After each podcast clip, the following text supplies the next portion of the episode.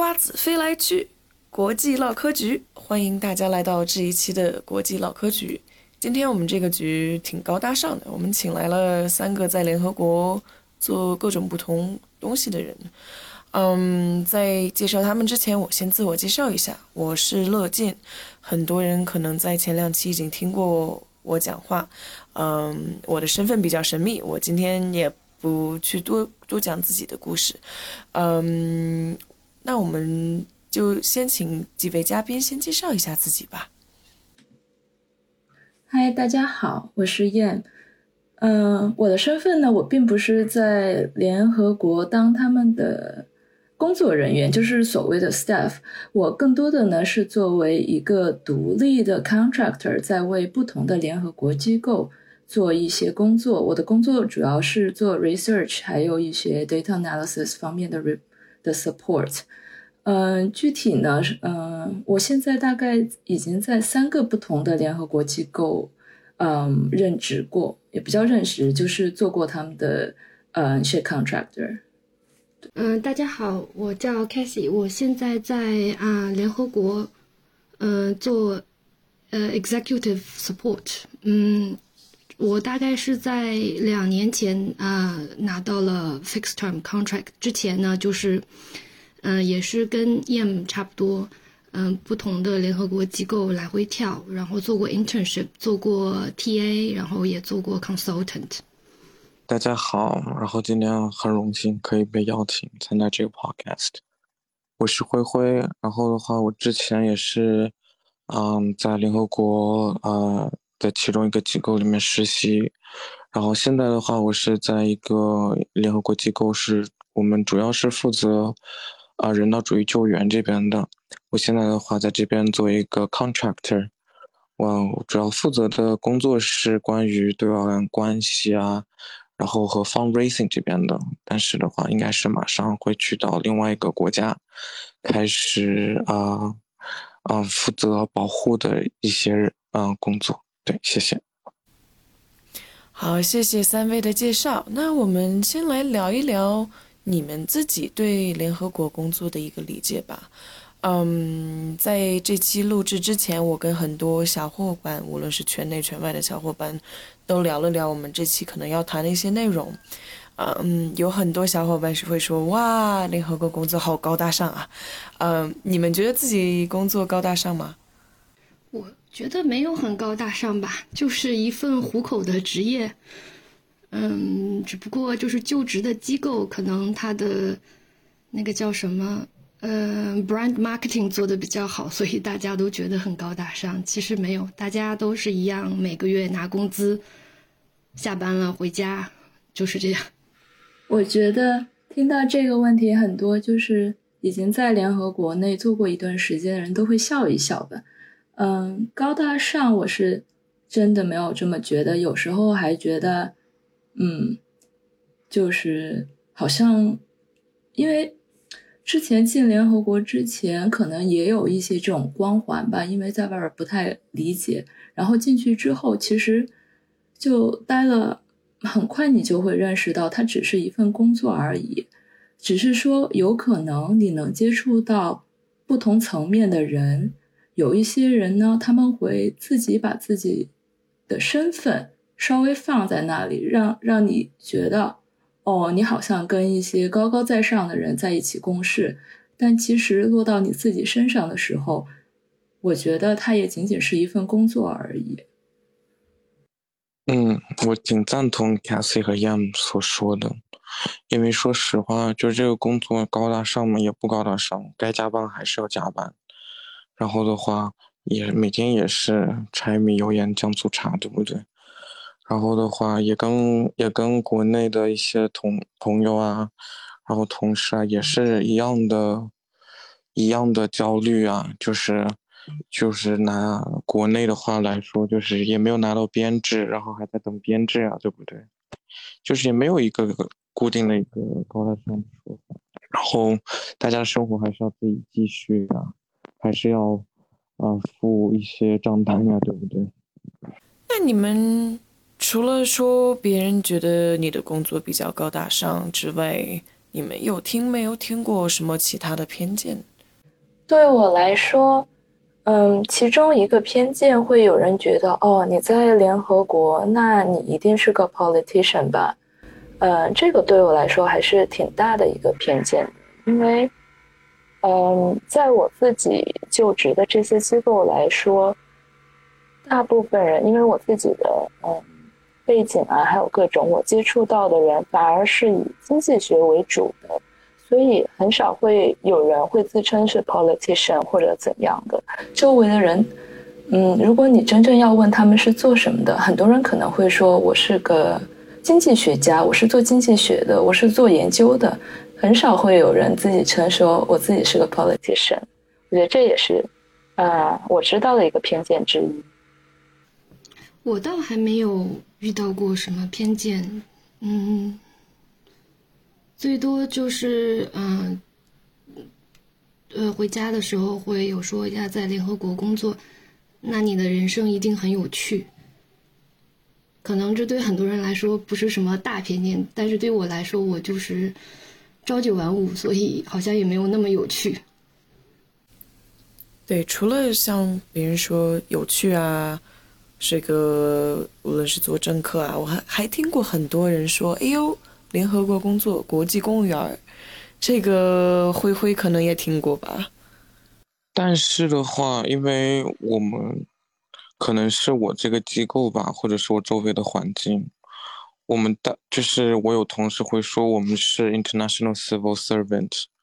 所以我在想的话，如果这个翻译根据国内的 context，不应该就是国际公务员吗？当然也可以，我们也可以听听其他 panel member 的一些看法。只不过我觉得，就是如果是我们可以被叫成 international civil servant 的话，就是那这个翻译的话，是不是国际公务员呢？嗯，对我个人而言，我是不反对这个翻译的，因为我觉得首先从联合国这个国际组织性质来说，它确实是在做 public sector 的一些东西，嗯，所以说我觉得，嗯，把这一群在这种机构里边工作的人，然后他的确又是做的是 global affairs，所以我觉得翻译成国际公务员，从我这里来看，嗯，是说得通的。我觉得国际公务员呃还行，但是我会说，国内的公务员是铁饭碗、终身制的，但是联合国这个所谓的国际公务员，他是没有终身制合同或者是编制，我也不知道编制是什么什么意思，呃，就是他是没有没有铁饭碗这么一说的，因为大家都是两年一续、三年一续、五年一续，嗯，来回来回轮岗制这种。可能我觉得，就是对我来说，这是唯一的区别吧。嗯，对于这个，其实我有一些异议，因为我是的确知道有很多人，他们的工作的确是一个铁饭碗。就是我觉得这个可能是因为在不同机构，嗯，不同类型的 contract 很多。然后我知道我们大家应该都是在不同机构就职。然后在呃，我就职过的机构，我是听说过，嗯，很多人。嗯，特别是，嗯，怎么说呢？稍微深 senior 一点的人，他们的合同的确就是终身制的。他们是，如果他们不愿意去换他们的 duty station，或者他们不愿意去换他们现在的职位的话，他们是可以一直在这里做到退休的。这是我见到的，所以我觉得，嗯。从合同这个方面来说，就是这一方面可能跟公务员也挺像的。虽然我对国内的公务员也不是特别的了解。嗯，对，EM 这个倒是对的。嗯，呃，因为就是 senior 那些人，他们因为入职的时间比较早，是都是几年前、十多年前那种入职，确实是可以拿到那种类似 indefinite contract 那种。嗯。但是就是近几年，大概是五年，过去五年开始，到现在，嗯，基本上，indefinite contract 已经不不是就是存在的那个新进来的雇员，已经基本上不给签 indefinite contract，所以我不太想就是误导，嗯，呃，就是以后的 播客以后听的人，就是说联合国确实是有 indefinite contract，可能就是我见的，嗯，都是那种比较 senior，在联合国已经很久很久了，最起码十年起步、八年起步了那种，嗯，新进来的我没有，我好像就是说现在已经不签 indefinite contract。都是从 fixed term 开始，然后一续一续这种。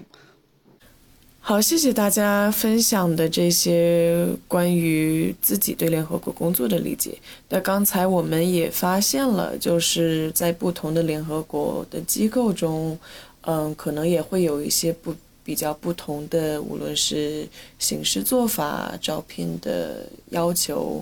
然后具体的合同类型。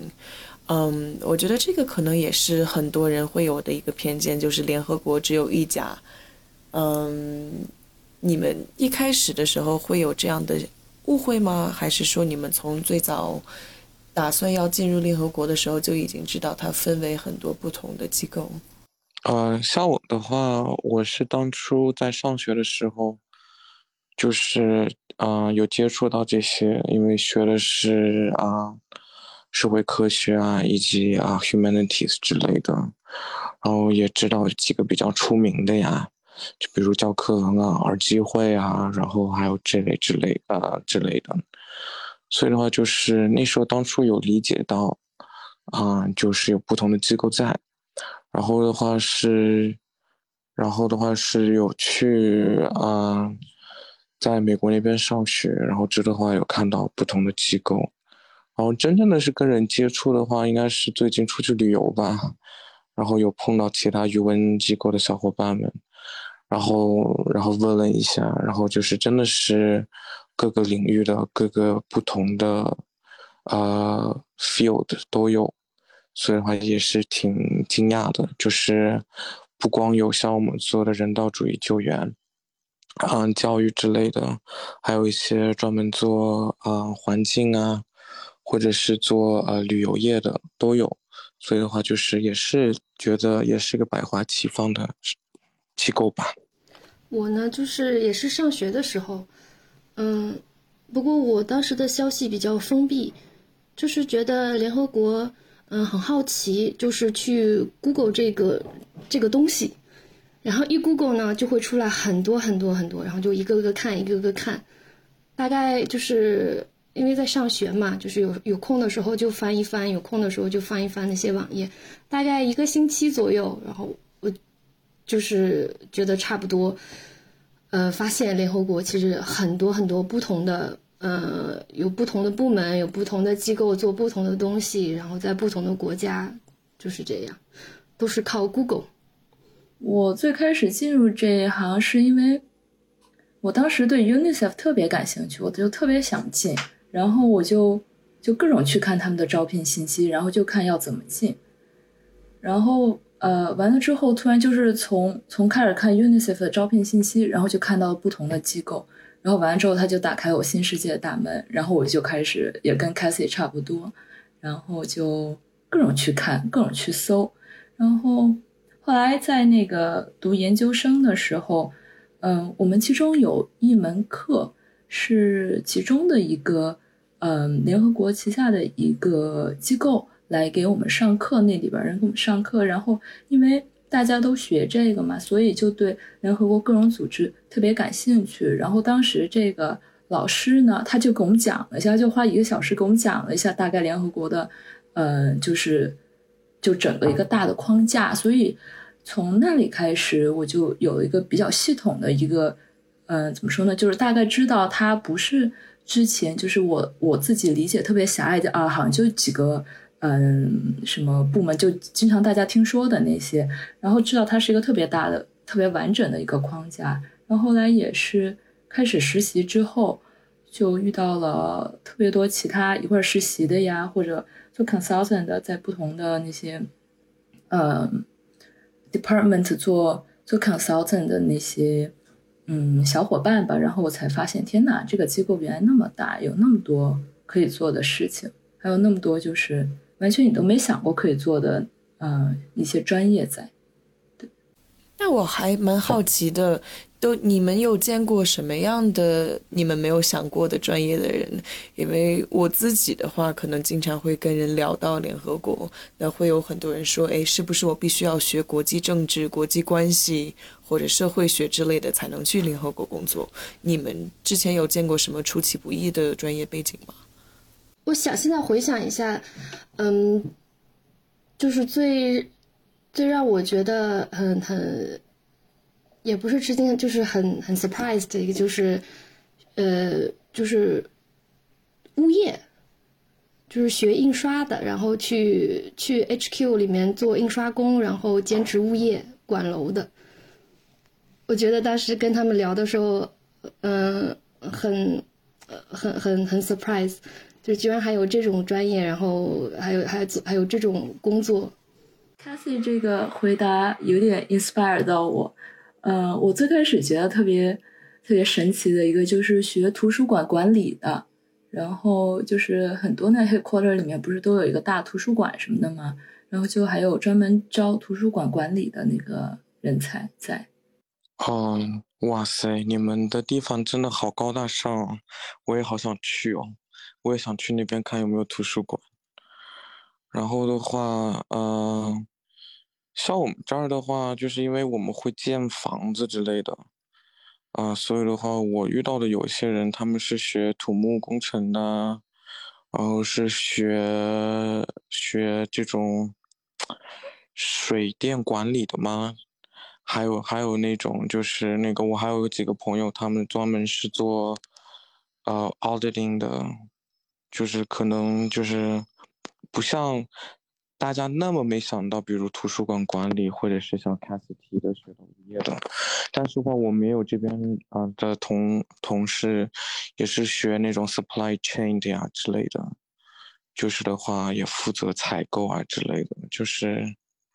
我们这边的话，职业大家都比较比较呃说得过去，不是说得过去，就是比较 predictable。但是的话，真的是。就听到你们这些，觉得啊，好好奇哦。对，说到你们这个，我就想起来之前有一次在领英上面，嗯，他会根据你的这个个人资料去推荐职业嘛，推荐什么新的工作。然后当时我记得我收到了一个说，联合国正在招聘司机，呃，快去申请。嗯。但后来我真的跟几个联合国的司机聊过，然后也有见过说，从司机一点一点做起，然后开始从司机做到后勤，做到物流，然后慢慢成长为这个物流业或者后勤业的大佬。这样，这种比较出其不意的，不是国际关系专业背景的这种，呃，路径，其实在联合国中间还蛮常见的。那我们刚才也聊到了，说联合国里面有很多不同的合同形式，嗯，有不同的工作，然后当然这些工作也不只限于只局限于其中的某一个工作的类型，嗯，那你们能不能给大家介绍一下这个联合国里面具体的这些呃比较大的合同类型都有哪些？然后这里面又是怎样去分级的？哇塞，就像灰灰说的，合同这个东西。它太多门道了，就是往如果就是扫盲扫盲这个方面这个角度来说，就是其实就是两个，一个是 external，一个是 internal。然后 internal 和 external 它的区别基本上就是福利的区别，嗯，养老金啊、保险呀、孩子还有 relocation 费啊这种。那你 internal 的话，里面有分。Professional 还有 general service，这是大类别，大概嗯翻成中文可能就是一个技能岗，一个行政岗吧。嗯，external 那就更复杂了，就是什么类似 consultant，呃，还有 individual contractor，嗯，还有还有，哎呀，反正很多种类，这种东西其实。去 Google 的话，光 Google 出来的东西就可以写一篇论文。嗯，怎么怎么说？小伙伴们补充一下。啊，我觉得 Cathy 说挺好的，就是 internal 和 external 嘛。因为的话，像 internal 的，无论就那几个固定的合同，然后福利待遇的话都挺好的。然后 internal 里面，像我们机构的话，就是还有不同的，有些人放假少一点，有些人放假长一点之类的。然后的话，external 像我现在的合同，我的妈呀，那那我们那个那那真的种类可多了。我每天遇到一个新的小伙伴，问问他们是什么合同，都是一个没有没有，就是一个新的名词，就是觉得，哎呀，我们机构咋还有这个合同呢？然后，但是的话，就是啊，我想补充一下，就是我们机构还比较冷人性的是，就是他们有有把我们的 national staff。就是他们有杰出的表现，他们可以通过另外一种合同的方式把他们给派到 international duty station 里面去，然后这个是我见到的比较细呃比较稀少的一个合同性质吧。然后，但是就像 Cathy 说的。就无非就是 internal 和 external，internal 的话就是你的福利待遇的话，就像国内那样说的，可能有编制之类的合同，相对来说比较稳定一点。然后每次申请的话，都可以作为内部人员来申请。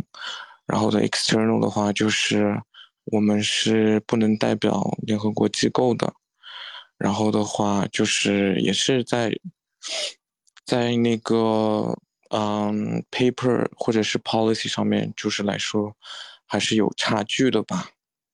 这真的是一个特别大、特别难的一个话题哈。就是，嗯，就除了你们说的，我觉得就是你刚才说的 internal 和 external 是一个特别好的一个区分。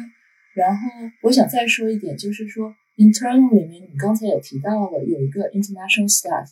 嗯，那个 professional staff，还有一个 national staff，就是。这两个相对而言，在我的认知里面也是有一些区别的。最大的区别其实是薪资待遇的区别。就是总的来说，嗯，professional 就是 international 的这些 staff，他们的呃薪资待遇会稍微更高一点。然后相比 national staff 而言，这是我知道的。嗯，绝大部分情况下，呃，这个国家的。就本国人是很难得在自己的国家做 professional staff 的，很多就是他们被海尔进来都是做的 national staff，但是也有极少数的嗯例外，嗯，然后的话，可能大家还比较关心 intern，intern 的话是很多人进入这一行的一个就最基本的一个入门哈，就是很多人第一次进来看看都是。呃，会从 intern 开始。这个呢，intern 来说呢，它算是 internal，至少在我的机构来说，呃，在我之前任职的 intern 机构来说，它是 internal。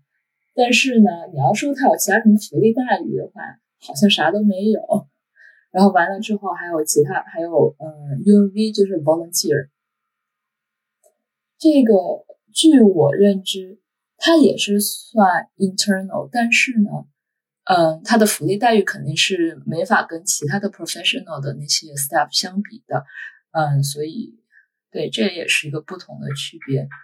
但其他的，你要说到那个 external 的话，那真的就是不同的合同方式太多了。这不仅仅是，嗯，就是不同的机构来说，他们给出的合同方式不一样，就连在同样的机构也是给出五花八门的合同。就这个，真的就是。不好说了。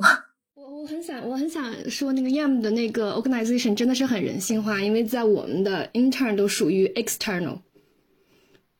他们现在就是都归我们叫那个有个专有个有个词叫什么 affiliate workforce，就是把这些人所有的 external 全都归到那个里面去了。呃，intern 也不算 internal，它是 external，它没有。它它就是还有一个是 internal external 区别是一个权限问题，就是我们每一个不同的 UN 机构可能都有自己的不同的一个系统，然后 external 是进不去的，它只能有有 certain access to certain，呃，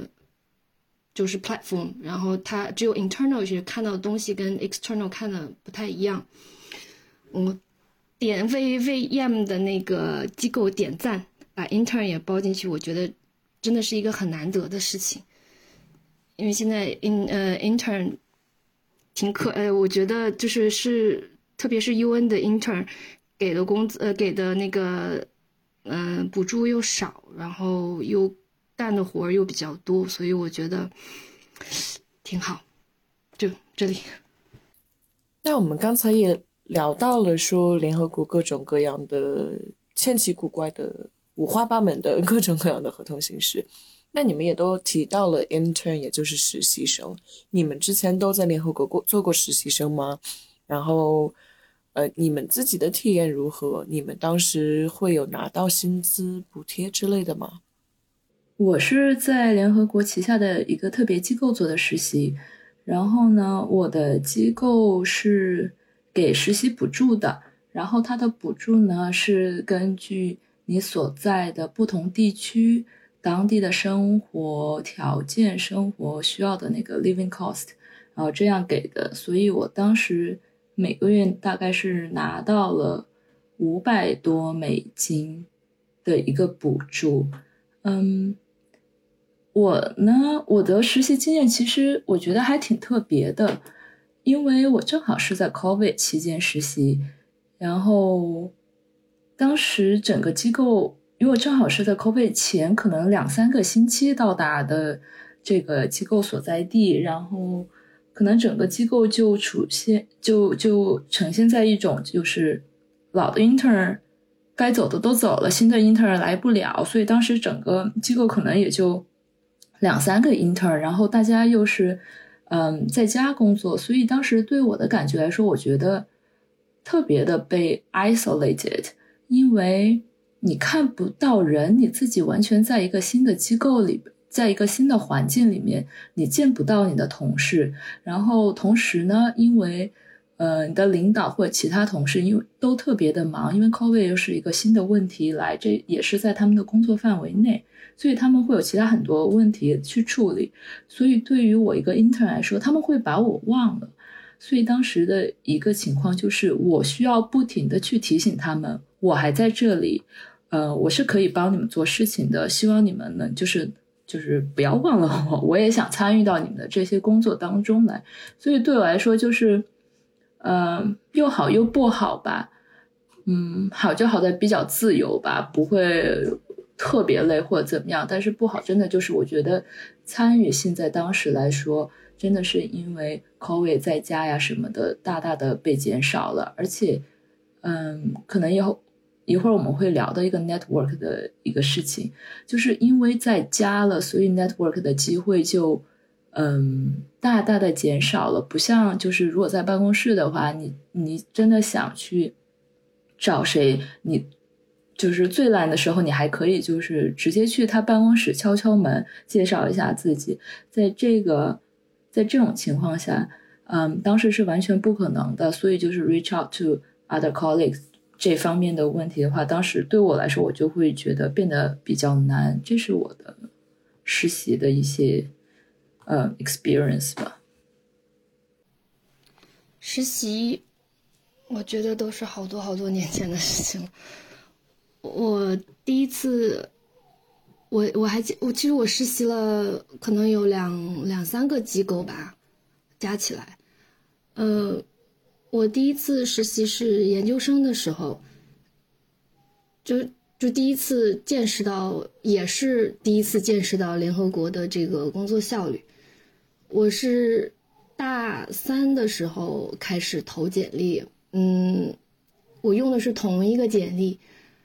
投了有一年，呃，投了没有？投了有半年，就是那种海投，海投很多，投了大概有三位数。我等我大学毕业，我就把这件事给忘了。然后读研究生呢，突然有一天接到一封邮件，就说要不要来实习。嗯，当时可能觉得去看看，去看看吧。嗯，反正也没有去过，很好奇，就去了。就在那个联合呃联合国在日内瓦的总部，第一次进去以后觉得，哎呀，跟我想象的差太多了，嗯，而且就是可能也是有点着急，就是因为只有那一份嘛，然后就来了以后就觉得这是一个机会，我就抓住了。出去了以后觉得啊，好失望啊，嗯，我结束大概六个六个月，然后一分钱都没有拿，是免费的，因为是在秘书处，秘书处实习一般是不给钱的，我就觉得我再也不要来这个破地方了，嗯，事儿也没干，然后就觉得跟跟想象中的差很多。回家了，回家了以后，呃，很可能就是一个连锁反应。当你在当你在这个地方就是待了一段时间以后，你认识了一些人，回去以后就感觉第二份实习就突然就找上门来了。嗯，我就觉得，哎呀，再再试一次，要不然再给联合国一次机会，再去试一下。但是现在回头想想。已经就觉得好像当时的那个选择做的太仓促了，嗯，钱也没少花，反正都是自己掏钱。嗯，我那个时候实习是没有钱拿的，一分钱都没有，不像现在还给一点钱。后来就后来留在联合国，嗯，就是觉得呃，我我现在回想起来，我我来实习这个决定，还有在哪里实习，做了什么实习这些内容。觉得都太仓促了，嗯，没有没有一个，就是没有一个好的，就没有没有给自己一个时间去，去去去审视这个是不是我想做的，只觉得就跟可能就跟那个呃乐健之前说的，嗯，大家觉得是很高大上，就被这个光环闪瞎了眼，然后就觉得有机会来我就要抓住，嗯，现在想想。觉得是有点仓促了，然后又后面导致了一系列的连锁反应。咱们后面，呃，我估计会聊到。呃，呃像我的话，我是当初也是在研究生的时候，啊，有申请实习。然后的话，因为我学的是教育方面的，教育发展类的，所以的话，就是我也申请的和一个和教育相关的联合国机构。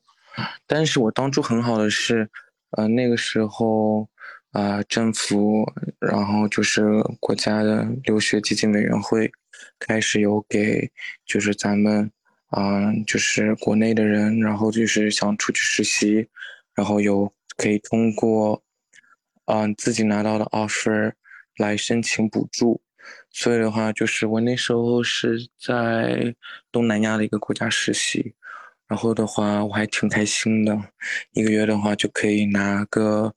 呃，两千多美金的补助吧，就是按按呃根据，呃刘继伟对那个国家的那个艰苦的一个评定，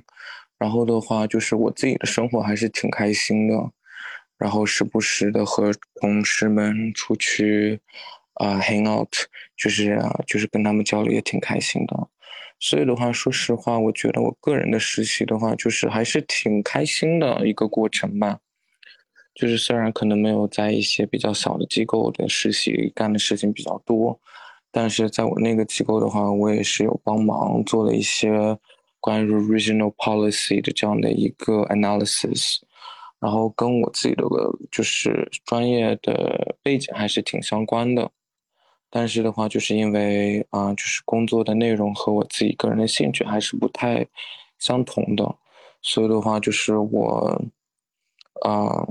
就是，然后也是跟那个 Young 所说的一样，就那个时候我刚实习过程中，然后开始了，开始了新冠的疫情，所以的话那个时候就是啊有一些，有一些呃失落吧，但是之后的话就是我又在另外一个国家的同一个机构里面，又干了一些远程的实习，然后就是也是为自己的。啊，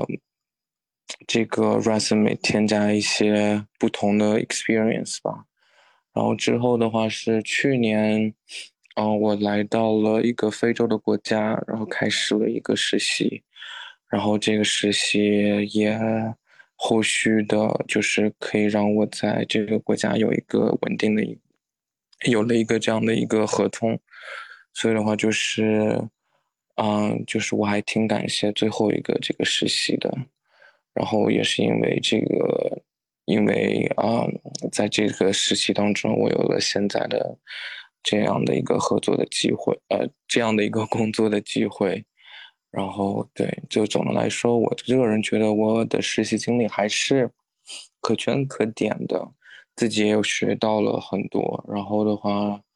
就是真的是觉得联合国的这个机构的话，就是它的那个 hierarchy 还挺重的。所以就是啊，如果大家不是很喜欢这个 hierarchy 的话，或者是没有办法去 adapt 这样的一个 hierarchy 的话，说实话是真的是在联合国工作挺困难的。然后的话，虽然我也不是很喜欢这种的存在，但是还是啊，就是还是会会嗯。这个 adapt 这个样的 culture，或者是这样的一个嗯规矩规则的一个存在，然后对，嗯，我们可以之后再聊到嗯其他的一些怎么样进入联合国工作的话题。好，谢谢大家的分享。那呃，刚才灰灰也提到说，通过实习。找到了更好的工作机会。那我们在联合国的实习中，会有说努力实习就能得到留呃就能得到留用机会这样的说法吗？我觉得没有。呃，首先，可能不是所有的联合国机构，但是绝大部分的联合国机构，它会有一个冷静期。嗯，这是在实习的时候，就是实习 offer 下之前，或者是呃下 offer 的时候会有提。嗯，会有三个月的冷静期，或者是六个月的冷静期。意思就是在你的实习结束结束以后的三个月或者是六个月之内，你不可以申请任何跟他们机构相关的呃呃工作。所以就是我知道很多人就是呃实习结束以后，通过走 UNOPS contract 或者是呃那个 consultant。呃，来就是来过渡这个呃，来度过这个冷静期。嗯，但不是所有的 UN organization 它都有这个冷静期，但是大部分它会有。我就是跟 Cassie 说的那样，然后通过 contractor 的这样的一个合同，然后拿到了这个现在的工作机会。但是现在啊，我不知道 Cassie 的 organization 是怎么样的，但是我们 organization 它是最近。把这个实习六个月的冷静期给剔除了，对，然后的话，虽然跟我来对我来讲也没有什么用，但是他最近剔除了。就是我们之前也有跟其他的 HR 或者是在我们总部开 training 的时候有开会，就是为什么实习生不可以直接申请？然后的话，就是他们也说了，就是也不知道为什么这个规矩存在。啊，如果有表现好的实习生，可以在那个工作机会之后的话继续留用的话，我觉得也是一个比较好的一个可以促进更多人，然后更多的 fresh blood 可以增呃加入到这个机构的这样的一个好的一个方式吧。所以的话，当然还是要看不同的机构。然后之前的话，好像我们机构是他们是不可以申请 internal 的一些工作，但是因为我们最近有了一个整个大的一个 HR policy 的一个 update，所以的话他们也可以申请啊 internal 的 position。对，哇，灰灰的机构真的很棒哦！其实就在上周，我还收到了一个我现在任职的一个呃我们机构的 HR 发来的信。发来的呃一个 general 的 email 上面明确的明确的说，嗯，实习之后是不能够继续被录用的，所以真的是很大的反差呀。嗯，对，这其实就是回答刚才乐见的问题。嗯，很不幸的是，在联合国这整个大的这张伞下面，很少有。实习的时候表现的好就能留用的这一件事情，我觉得能够继续在联合国机构内工作，嗯，对我个人而言是一个天时地利人和这么一个机会。就是我感觉是需要很多方面的因素，嗯，在共同的产生作用，所以你才能够，嗯，就有一个继续在这里工作的机会。当然，就是虽然说我当时所在的机构就也是说实习之后不能，嗯，就是继续做 consultant 或者怎么样，但是在实际的操作中呢，他们总能。就是总有例外，然后所以就是，嗯，总会找到一些门路，让之前他们想要的实习生，然后再加上实习生也有这样的想法的话，嗯，可能能做出什么样的 contract，然后能够让这个实习生能够继续，嗯，做一些 consultant 或者怎么样，就是所谓的上有上有政策，下有对策，但是。总的来说，实习之后能留下来的人还是非常少的。对，我觉得真的是要天时地利人和。就是你的那个 supervisor 再怎么喜欢你，如果没有这个资金的话，或者没有个合适的方式的话，就是再怎么样也留不下来。然后的话就是，啊，对我觉得真的是，嗯，嗯。很幸运的人才可以留下来，然后的话也不是说，啊，如果拿我拿比方的话，就是我也不是说我干的活可能有比别人多么的好，然后只是有一些的幸运成分在。对，我希望大家都可以这么的幸运，早点拿 fixed turn。借您吉言。嗯，那你们觉得说在联合国中的工，无论是求职啊，或者升职加薪啊？或者这样一一路的职业道路，你的这个职业道路是可以规划的吗？你们觉得它可以说规划一个成长路径吗？我觉得这个得看人，有的人的性格就是，也不是说性格吧，就是他如果有这个条件，再加上他正好有这个性格，他是可以规划的。但是有些他就没有办法。嗯，联合国里面的一些职位啊。不管是呃 IC 也好，consultant 也好，呃 fixed term 也好，它永远都是僧多粥少，所以永都是一直处在一个竞争的状态中。嗯，你说规划嘛，那除非你真的就是抛去天时地利人和不说，呃，自己真的要很拼，然后目标很明确，然后内心很坚定，大概可以实现。我呢就是一个反面例子，因为我是，我是为了签证，我留下来，呃，我选择的职业，所以，因为我是家庭原因，我是为了为了爱情留在了日内瓦，为了签证留在了联合国，所以对我自己来说，我永远都是属于处在一种走一步看一步的心态，摸着石头过河，嗯。总是会第一想到我目前最需要什么，然后去争在最大程度内去争取。嗯，一开始就想留下，那么就看机会。后来就发现有签证这么一个绊脚石在这里，那联合国可以给你办签证，所以我当时被就很我的 situation 很鸡肋，就把我夸在这个框在这个框框里了。后来就是因为有要养家，怎么办？就缺钱，然后就开始。又是被，又是被进一步限制了选择的机会。你像那些 consultant，呃，还有那种呃，就是 national officer 或者是呃 professional international professional staff，就会很频很频繁的出差。这种是我完全做不了的。你家有孩子，然后就就当时也是跟嗯，就属于一个。前辈吧，在联合国里一个老阿姨，就是很认真的聊过这个问题。嗯，他就给我说，他就说，呃，选择你现在，呃，就是看你现在最需要什么，然后再去根据你最需要的去做选择。想那么多，你哪怕想的很美好，找一份呃，找一份稳定的工作，然后又给你办签证，又给你发工资，还不用你出差。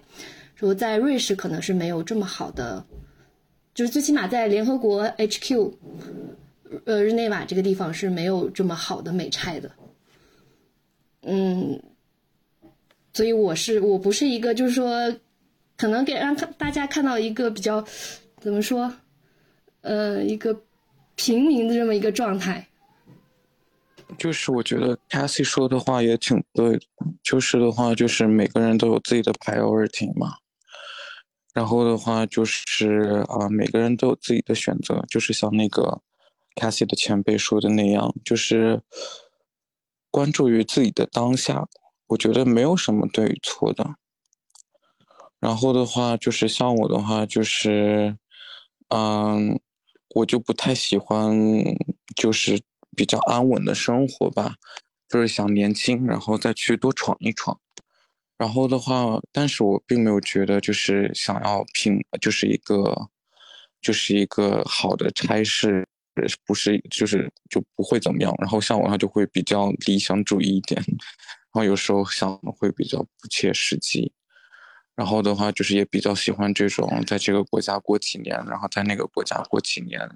的一个当下。但是也不是说，就是随着年年龄增长不想嗯自己自己 settle down，然后像我们机构的话，就是一些跟我玩的好的一些前辈们，他们也是在年轻的时候在 conflict area，然后的话是在那个 E 或者是 D duty station 工作很长一段时间，然后一直在 deep field 里面，但是随着他们的一个人生的轨迹的一个改变，有了孩子之后。就是谁会一直想在啊 conflict area，然后在那个 level E 或者 D duty station 一直工作下去呢？就是还是要为着自己的家庭着想嘛。然后就是大家可能会慢慢的啊转移到其他一些比较平稳的一些生活的状态。然后我觉得这也是我对自己的人生一个规划吧。就是前几年的话，我也想是可以在在 deep field 里面多学一些，怎么样去更好的照顾我们的受益人群，然后的话是怎么样更好的去那个应对这些不同的一些的紧急的方案，然后的话之后的话再慢慢的挪到可能比较比如一个 country 的一个总部去，或者是。一个机构的总部，或者是呃 regional 的总部去，然后的话，但是我有我有被同事说到，就是呃尽量的不要在一个领域上面多待的很久，然后因为我们的机构的话是比较复杂，然后我们机构的话只会是呃只会去呃帮助特定的人群。但是的话，就是我们的同事就说，大概就是尽量不要在一个一个 unit 或者是在一个领域里面工作时间太久，多去看一看其他的工、其他的办公室、其他的一些 office、其他 unit 在干什么，然后尽量的让自己的知识更充实一点。就啊，对，就是我觉得我自己给呃我自己的一个人生的轨迹吧。那灰灰可以给我们也简单介绍一下，你刚才提到的 D 或者 E 这样的国家，或者你说的 Deep Field，大概都是什么样的类型的？他们工作有什么特色？像我之前的话，我是在我们东非的一个。Level E duty station，然后我们那边的话就是是一个比较呃安全的，就是没有什么战乱，但是比较坚固的环境，所以的话就是它被列为 E duty station。我们是 E 啊 family duty station，就是如果我有我的家庭成员的话，我可以把他们接到我的那个那个小村子里面去和我一起居住的。然后这个的话也是比较少的一个例子吧。然后像我知道的，就是，呃，那个我们有 level A B C D E，然后是按照你的那个 hardship，然后给你那个给你去排列的。但是这个 list 的话，也不是说就是，嗯，永远都在那儿。然后我们只是就是根据那个国家的那个 development，然后会一直在更改。然后这些的话，在网站上面都查得到。然后像我们的话，我们还有一些比较危险的一些地区，就比如呃一些战乱战乱的地区。然后的话那些地区的话，一般来说是不允许呃家庭的成员可以加入到我们的。然后的话，这个是呃，我们还有这种比较危险的一些的国家和地区。好，谢谢谢谢二位的分享。那燕，你也可以来给我们讲一讲你的一个成长路径吗？或者说，你觉得在联合国的职业生涯中，你有可能去做一些规划吗？我觉得到现在为止，我真的是有一种走一步看一步的，嗯，这样的一种情形。因为我觉得之前再美好的想法，再再完再完整的规划，都被现实真的是。打的不止一个耳光，真的是啪啪啪的这样打过来的。嗯，就是我现在，呃，整个人来说，嗯，我以前很容易会因为没有工作、没有稳定的工作这件事情而感到特别的焦虑。但是，呃，经过过去呃两三年的这种磨练吧，哈，啊，我现在整个人就是会。对我自己的一个感受就是，抓住现在最好的机会，不要再去想下一步是什么。如果眼前有一个好的机会，我会拼尽全力把它抓住。如果他不是我，他走了，那至少我努力过。那我现在还有自己呃，现在所所所做的工作什么的，至少他是我想做的。只是说下一个机会在他到来之前，我就嗯，先把手上的东西做好。嗯，我觉得我有这个心理的转换。其实很大一个原因是因为我在过去两三年的工作中，我发现机会，嗯，在看不见的时候，它会慢慢向我走来。有很多时候是我没有想到的，但是因为有了前段时间的一些积累，不管是工作经历或者是人脉上的一些积累，我会慢慢的发现我的工作或者我找工作这件事情，嗯。比以前稍微容易了很多，嗯，所以这件事情它让我的心态平和了一些，也让我就是转变了我在整个就是我呃工作的规划。我没有说哦，我现在是个 consultant，我好像一定要拿一个就是怎么样，就是明年我一定要到 P two，不到 P two 怎么样怎么样？可能很大一个原因是因为我不知道如果没拿到 P two 会怎么样，但是更多的是。嗯，因为现在的一个工作，第一，呃，我尽量在争取 home base 的一个工作，这样的话，它就会允许我可以在任何我想在的地方做这份工作，那它就给了我很多的，嗯，flexibility，我就可以，嗯，就比如说我在跟我男朋友异地，所以我这样的话，我就可以有机会去我男朋友身边，然后或者这样的话，嗯，在在我个人其他的一些方面会有。嗯，更好的一些处理，或者说，如果我计划想回国工作一段时间，这样也是可以的。没有说因为工作我被固定在某一个地方，所以，嗯，我现在会尽量看到，嗯，我这种嗯 home base consultant 的一些好处，然后，并且去去就是尽量去利用上这样的好处。然后，嗯，我可能是一个内心比较积极的人吧。总的来说，嗯。我是相信机会会越来越多的，因为我觉得在过去的这些经历中，嗯，我是感受到这一点，就是你过去所有的积累或者怎么样，它会在有一天会带给你一些回报的。所以我会觉得说，即使是做不同的 consultant，那那其实这样的工作它会接踵而来的，它不会像我以前担忧的那样，说某一天我就断了，我就没有工作了，嗯。所以，嗯，从这方面来说，我现在就是会更注重，如果现在有的机会，那我就我就把它拿下。呃，如果真的我没得到这样的话，那就那就下次喽。那你们觉得，如果说我想进入联合国的话，我需要有哪些的实力或者哪些品质特质才能够进去呢？我觉得首先你要有一颗坚韧不拔的心，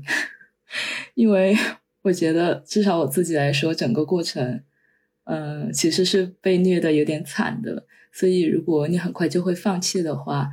嗯，那我觉得这条路可能不是嗯你应该选择的路。就至少需要坚强一点，然后不怕被打击，因为你总是想不到下一个打击有多大。我觉得 Yam 刚才说的特别的好，就是，嗯，你要是抓住到现在线下的机会，你要把它抓住，才能说下一步。就是我还记得我之前，我有段时间我心里特别特别的不平衡，嗯，我在想，因为我现在做的是行政岗嘛，我有一段时间我就在想，嗯，我花了很多的精力和时间去去读大学，然后读个研究生，嗯，然后到头来就做个行政岗，我我的心愿，我我的那不叫心愿，那叫什么？那叫我的。我想，我想去做实现的东西都没有实现，我就一下被我一下就进入了行政岗，我就觉得哎呀，深深的自我怀疑。但是过了一段时间，就好像看着同事加班加点，呃，然后频繁的出差，我就觉得。哦，对，还有一个冷知识，我们我们机构是联合国所有的联合国旗下机构里面离婚率最高的，就是因为来回飞，然后异地，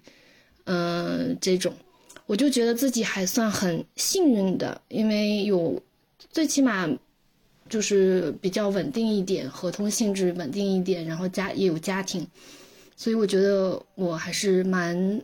幸运的。后来。可能就是就，咱不是说嘛，条条大路通罗马，他肯定是就是我我在我就是很想说，当你觉得绝望的时候，其实还有一条路，可能你太过嗯，对吧？就没有就没有呃，you didn't see it。后呃，我们机构是前几年出现出了一个 policy，就是有一个 waiting process，就是你。当你成为了 internal staff，呃，拿 fixed term 几年，连续几年以后，你可以 convert to P，根据你的经验 convert to P to P three P four 都可以。所以我当时觉得，我说我老天真的是太眷顾我了，然后我就跑去申请，然后申请后来，我同事跟我一起申请的，结果他申请 P 三，直接就被调到那个达喀尔去了。我当时，我一下又好像从天上掉到了地下，我就觉得又让我出差，让我挪，窝不行，我的孩子还刚刚上学，我就觉得不可以这个样子，所以我又主动把这个机会给推掉了。所以我就觉得，嗯，天无绝人之路，你想得到什么时候就得舍掉一些什么。关于在联合国里面的，就是需要具备的品质，刚才 Yam 说要承受住住打击。其实还有一个就是你一定要有一个 open mind，嗯，然后就是 open mind 就觉得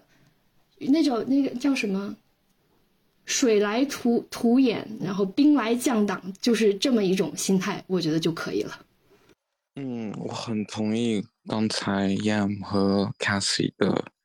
所说的。然后的话就是，我觉得一个品质的话，就是你还是要。啊，喜欢这份工作的吧，然后的话就是，还是要，还是要可以承受得住，啊，比如一些 admin 一些 paperwork 给你的打击。当然，我很佩服 Cassie 可以做行政上面的活，因为说实话，有些人根本做的不好。然后像我们这边有很多朋友的签证，就是因为啊，可能 admin 没有更好的规划，啊，就是没有办法拿到。但是这也是题外话了，就是说实话，啊，我个人 admin 也做的不太好。然后的话，那个也是 report 经常会会被要求是重新的稍微的再改一改之类的。然后，因为我的工作性质的话，就可能跟 Gam 和 Cassie 就是工作性质不太一样。我们的话是是跟啊啊你这些工作。然后我我我想说的话就是，首先你还是要为了热爱这个人道主义救援这个行业，然后的话再加入到我们这个特定的一个呃联合国机构。因为说实话，如果你还是对这个救援没有这个一个 passion 在的话，你做这个工作不会开心的，然后像我们的话，每天做完 community meeting 啊，就是看到你的他们的脸上有，就就觉得啊，他们从你身上啊得到了一些对他们以后有用的帮助。然后的话就是啊，我想说的就是，嗯，做人道主义救援，说实话是真的挺难的，这不是一一个比较好的一个呃，怎么不说？不是说好，就是这不是一个容易的工作，就是像每天，就是像我来说的话，是刚入行，好吗？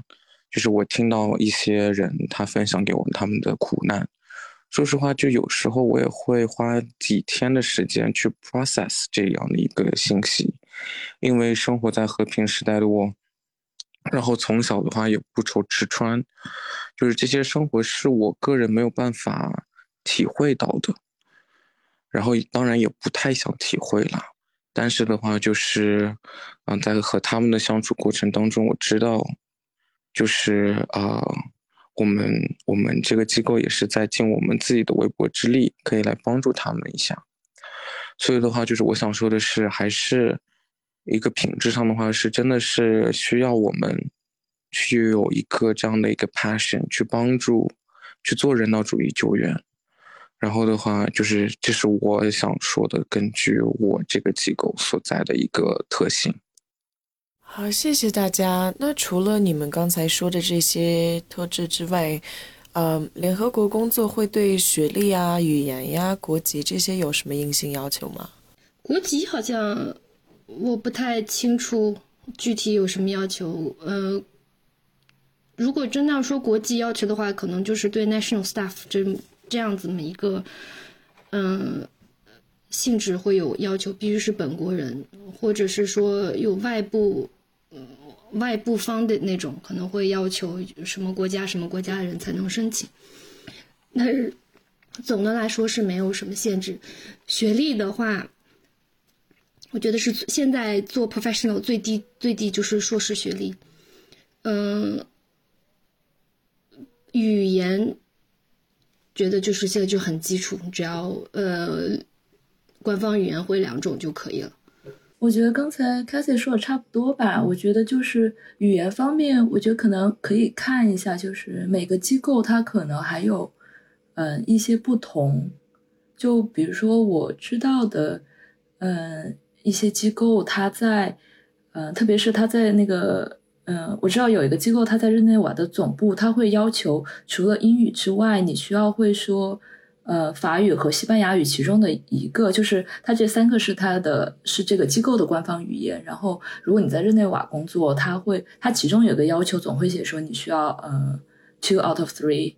official language。但是实际上操作的话，嗯，我是听说哈，就是在 recruitment 的时候。呃，hiring process 那个语言，它会是放在最后一栏给你打分的。这么就是先看之前，如果你把其他的那些都满足的话，如果你真的比其他 candidate 好很多的话，语言这方面可以可以有一些松动。所以这个，嗯，可能还是跟每个国，就是你所在 duty station 会有不一样，然后你所在的呃这个机构可能也会有一些不一样。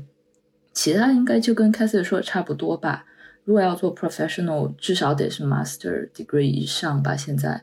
然后如果你真的是想做特别，呃，就是 technical staff 的什么的话，这肯定不是一定的。但是，比如说你有个 PhD 的话，或者你有很多很多的其他 research publication 的话，如果你做 development 的话，哈，嗯，你有这方面的经验，肯定会，嗯，在很多时候也会是一个加分的。嗯，对。就是我想再补充一点是啊，因为像我们机构是在很多国家都有不同的 operation，然后所以的话就是我们机构的话就是有些国家就是他们有比如是在 Spanish 他们是 required，然后也有些有一些国家可能 Spanish 它是 desirable，然后但是就是据我所知也是跟 Yam 说的一样，就是如果是真的是一个很好的 candidate。然后，呃，然后他们就是可能会不看，就是语言的这样的一个一个能力所在，对。然后的话就是，嗯，对。然后虽然我们现在就是招聘上面都会说，就比如那个你 bachelor，你 bachelor 需要啊，比如呢我们拿最低啊，我们拿我们机构最低等的 P two 来说。就是比如 national，就是他可能会说 bachelor 会需要可能三年的工作经验，master 需要两年的工作经验，然后 PhD 需要一年的工作经验，但是实际操作上面就可能就大家基本上都是 master 起步了，不然就是对我们啊，我觉得是对我们听众而言，就是大家可能都是会呃，可能比较新的在这个领域上面。然后就是啊，因为我也是刚起步，所以的话基本上就是必须要有一个 master，嗯，就是这不是那个 policy 上面的，但是这可能是更多是个 practice 上面的一个呃 requirement 吧，对。就当然也有很多人是因为，啊，比如 national staff，他们干了二十几年，然后但是他们只有一个 bachelor 的一个 degree，然后最后的话就是也被他们 promote 成 international staff，就是当然是因为他们那个能力能力很突出，然后经验很丰富了，就是这也不是决定的，对，这是我想补充的一点。对，那我们今天也聊了很多，我们也逐渐。聊到了比较接近尾声的地方，嗯，可能很多人都很关心的一点是薪资待遇怎么样？你们喜欢钱吗？我喜欢钱。嗯，你们自己对自己目前的薪资满意吗？然后，如果大家想去了解更多关于联合国工资的话，从哪哪样的渠道能去查到这些？联合国薪资待遇，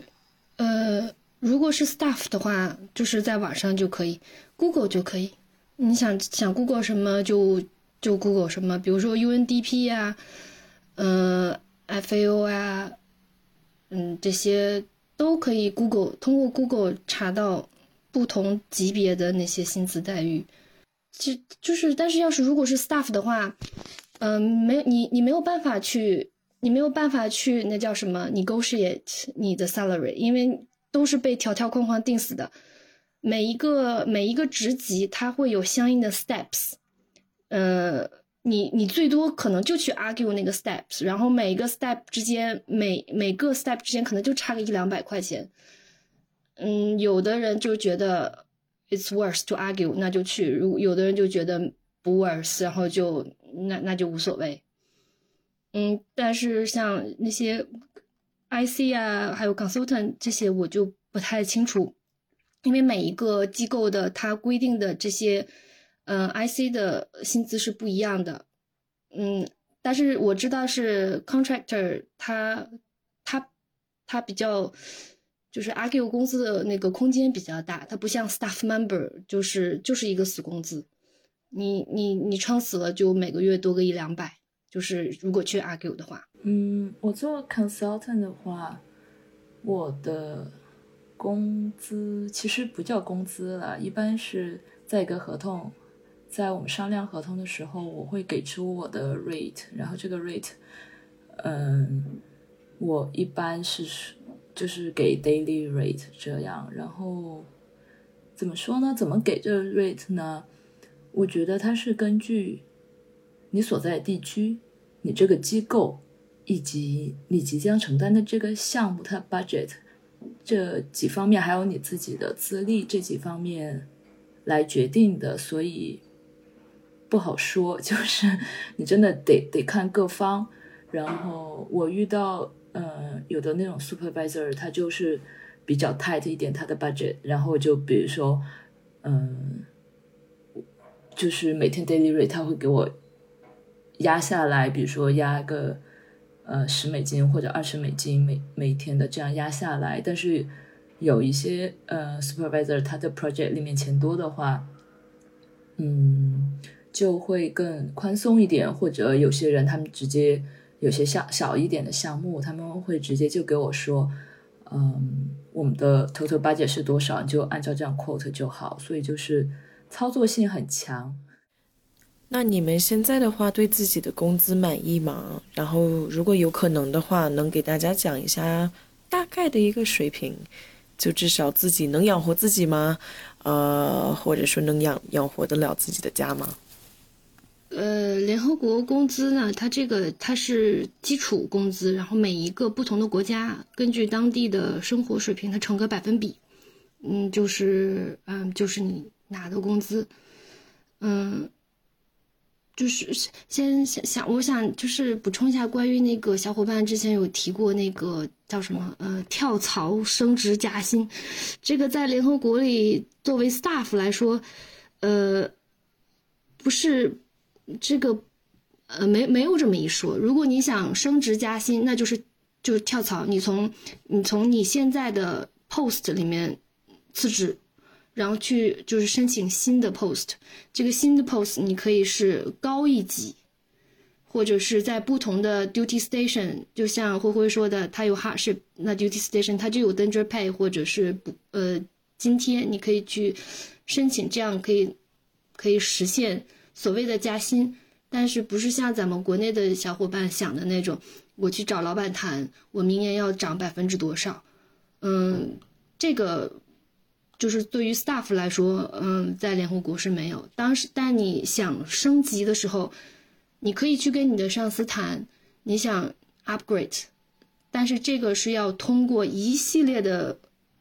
HR 还有部门去审批的。如果一旦审批成功了，那么这个 post 就必须要重新那个 advertise，你就要再一次跟别人竞争。最后，如果你拿到了，那就实现了。所谓的升职加薪，但一般来说，大家做一个岗，它就是一个岗，它每年它有一个涨一，它它每年有一个涨幅，很小的涨幅，就是刚刚好。我我是一家四口，我现在的工资就是刚刚好养活一家四口，没有存款，存款就是靠我老公的，老公的那个什么呃工资了。当然如果有呃，我也有想过要要换。但是还是目前我自身的条件来说，我觉得我要付出的，我换工作需要付出的代代价，跟我现在在原地等待，呃，拿着现在的工资在等待的这个性价比不太不太划算，所以，嗯，只能说还行。嗯，像我的话，就是因为我所在的国家，嗯，生活压力不是像总部那么高。所以的话，就是我们赚的钱，嗯，就是工资上面的钱，就基本上就是，如果没有花太多，就还能省下挺多的。然后的话，就是因为这个国家的那个生活水平不是很高嘛，然后每个月的话，就是还能省挺多钱的。嗯，对，所以的话就是，呃，我们也有些同事，啊，就可能啊用这些钱。嗯，去去购一购置一些在他们国家的一个房产，然后就是可以可以回家去养老啊之类的，或者是存钱之类的，就是能可以这个就是剩下来的钱还是可以足够我们，啊，就是为我们就是以后退休的生活做打算的，就是这也是为什么就是我还想在嗯 feel 里面多待一点时间，省点钱，在家买一个房子，对不对？嗯，对，就是我相对来说还是觉得挺满意的，然后但是谁不想升职加薪呢？对不对？就是总是希望就是可以往上爬，然后给自己的生活再宽裕一点。好的，谢谢大家的分享。那我们现在也逐渐接近尾声了。嗯，在我们这期播客结束之前，我想先跟大家道个歉。呃，这个是我第一次做播客主持人。呃，我。在国外这几年，中文越来越差，然后主持也没有什么，也没有什么逻辑性，所以如果大家听得不开心的话，就都怪到我身上就好。嗯，那在我们结束之前，我想让每一位嘉宾都来给大家一人讲一条自己觉得对自己或者说对他人最有用的一条求职建议吧。如果现在。呃，有听众朋友们想去申请联合国的工作的话，你最能给到的建议是什么？呃，首先我也想向大家说一声，就是特别感谢，就是乐见可以啊邀请我参加这个 podcast，然后也很开心可以听到 Cassie 和 Yam 的自己在联合国的这个工作经验。然后我真的也是很想说，就是啊、大家的工作经验都不太相同，然后的话就是自己有自己的工作生活的打算，然后我觉得就是可以听到他们的 perspect perspective，然后我也是特别的欣慰，然后就是很开心大家有这样的一个 platform，可以去分享一下我们不同的工作经验。然后像我自己的话，我对大家呃各位听众朋友想说的就是，啊、就是我们我们有一句话，就是在我们朋友里面申请的，就经常说嘛，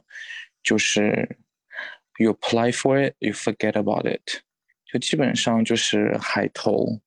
然后如果真的很想去联合国工作的话，就是海量的投，就是能投多少投多少。但是投完了之后呢，就不要过于的放在心上面，就是嗯，慢慢的把它给忘掉了。然后等他们，他们如果很欣赏你的话，他们会 reach out，呃，会会向你这边 reach out。所以的话，就是没有必要把这个太放在心上面。然后的话，就是我知道，就是我们每个人申请实习，就是可能之前就都申请了很多很多家，然后最后才有一两家，呃，就是有和这个回音。但是我说，我想说的就是，如果真的是对这个行业感很感兴趣的话，那么真的是念念不忘，必有回响，就是总有一天就是会得到这张这种工作的机会的。然后，然后真的很开心啊、再说一句 c a s s i e 和 Yam 可以分享你的经啊、你们的经验，谢谢。啊、不好意思，我的中文也不是太好的。嗯，首先呢，我也想谢谢乐见，然后给了我这个机会，能跟大家讲一起分享一下，也谢谢灰灰和 Cassie 能够跟我们可以一起讨论一下我们的经历和过往。然后呢，我想跟其他想申请或者进入联合国这个系统的小伙伴们说，就是如果你有这个想法，那就去做。你看到了有一个嗯 job post，如果你觉得你差不多了，那就去申请，不要想我是不是这里不不合适，我是不是那里不合适。你不做，你就永远得不到它，你做了才有可能。所以就是无论怎样，如果你觉得这是你想要做的，你是这个这个职位是你觉得有意思，那就去申请。申请了，就像他们说的一样，忘了它，你也不知道哪一天会有人给你发封邮件，告诉你我们想跟你对话，我们想跟你有一个 interview 或怎样的。就是我还想给大家说一句，就是联合国这整个系统，它可能不如你想象中的那么高大上，但是它可能也不如就是你在外面听说的那样，就里面各种乌七八糟的，呃，就是 office politics 或怎样。我觉得它真正是怎么样的，是需要。如果你感兴趣，是需要你自己进去看一看的，你才能有自己对它的一个理解。所以无论怎么样，如果你想的话，那就去做，因为你如果不做的话，你就永远走不进去。就这样。谢谢三位嘉宾在今天百忙之中抽出时间来参与我们的播客录制，也谢谢听众朋友们一直跟着我们听到最后。呃，那我最后再喊一句我们的 slogan：瓜子飞来去，国际唠科局。嗯，感兴趣的小伙伴也可以在微信公众号找到我们，然后会呃在后台，呃具体的我不记得了，你们可以自己去找到我们的公公众号，去后台回复某一个关键词，然后找到我们的听众群，跟我们一起交流。嗯，谢谢大家，我们下期见。